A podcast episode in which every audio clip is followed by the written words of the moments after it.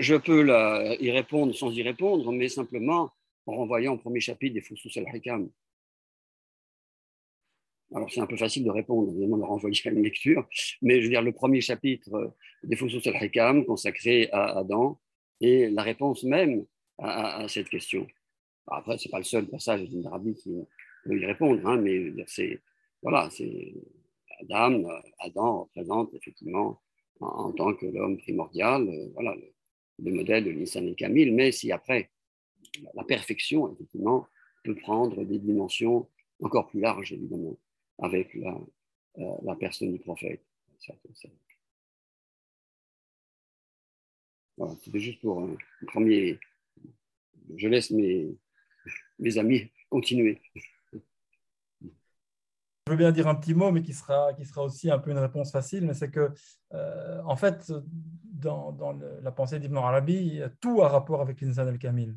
Euh, donc, tout est une question de, euh, de relation, hein, j'ai presque envie de dire même de relation à l'intérieur de l'insan al-Kamil.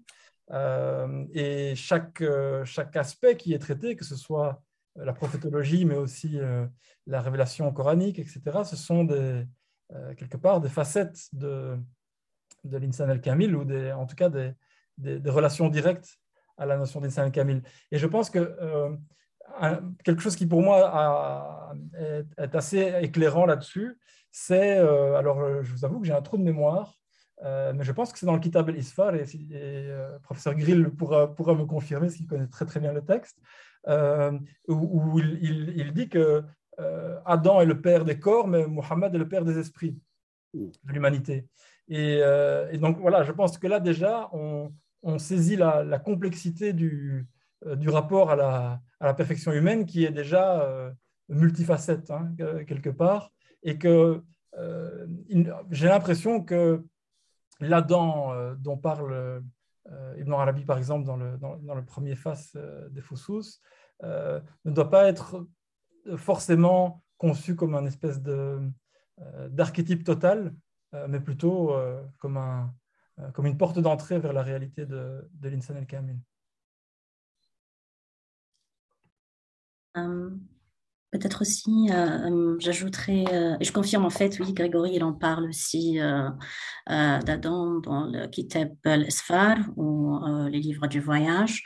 Et en fait, c'est l'un des voyages qui, qui, qui, est très pertinent, qui, qui est très significatif dans le sens où on apprend petit à petit, c'est une histoire. C'est une histoire où, euh, il y a Adam et Yves qui, qui, ont, qui ont subi cette chute au début, qui, sont, qui, ont été rejetés euh, du paradis. Et, euh, je pense, si on parle d'un Salim Kamel, si on, parle de cette idée de, de se compléter, on ne peut pas parler d'Adam sans parler d'Ève, en fait. Donc déjà, euh, cette idée de, se compléter, il y a cette, cette, idée entre le masculin et le féminin qui font partie de l'insan, parce que l'insan, c'est l'être humain. Et donc, euh, il ne faut pas oublier qu'il y en a ces deux-là qui, euh, qui font partie de cette, de cette humanité. Et ce qui m'attire aussi dans, dans cette petite histoire, dans ce voyage de création, c'est que on apprend plusieurs leçons mais en même temps, on apprend aussi que à travers cette chute, il a fallu que Ève et Adam euh, soient, c'est-à-dire qu'ils s'aperçoivent qu'il y a des difficultés avant tout, avant de pouvoir remonter en haut.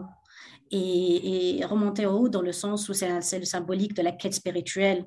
Donc, euh, il n'y a pas une quête spirituelle et, euh, et, un voyage en haut sans ce passage avec et à travers des difficultés, à travers des essais divins que le Dieu, dans un sens ou dans un autre, nous permet de nous comprendre nous-mêmes, de, de, de, s'améliorer en fait et d'essayer de, euh, d'atteindre euh, ce qu'on appelle euh, cette station de, de, de cette perfection. Je rajouterais quelque chose aussi. D'abord, effectivement, euh, vous avez évoqué le Kitab l'histoire où, il est question de, cette chute là-dedans, mais ce qui est important, évidemment, dans ce texte, c'est qu'une Arabie nous dit que la chute d'Adam est l'équivalent du mirage du prophète. Voilà, ce qui correspond un peu à ce que vous dites hein, sur la dimension de chute, hein, descente et ensuite élévation. Je rajouterai simplement quelque chose, c'est par rapport au mot insan. Comme vous savez, insan, ça veut dire aussi la pupille de l'œil. Et pour Ibn Arabi, il est l'homme, l'homme évidemment, l'insan el-kamil, l'homme parfait, universel, est celui par lequel Dieu voit le monde. Et donc, en ce sens, hein, l'homme, effectivement, est le miroir. Hein, l'insan el-kamil, c'est le miroir de Dieu. Et Dieu se mire, c'est-à-dire, dans le monde à travers l'homme.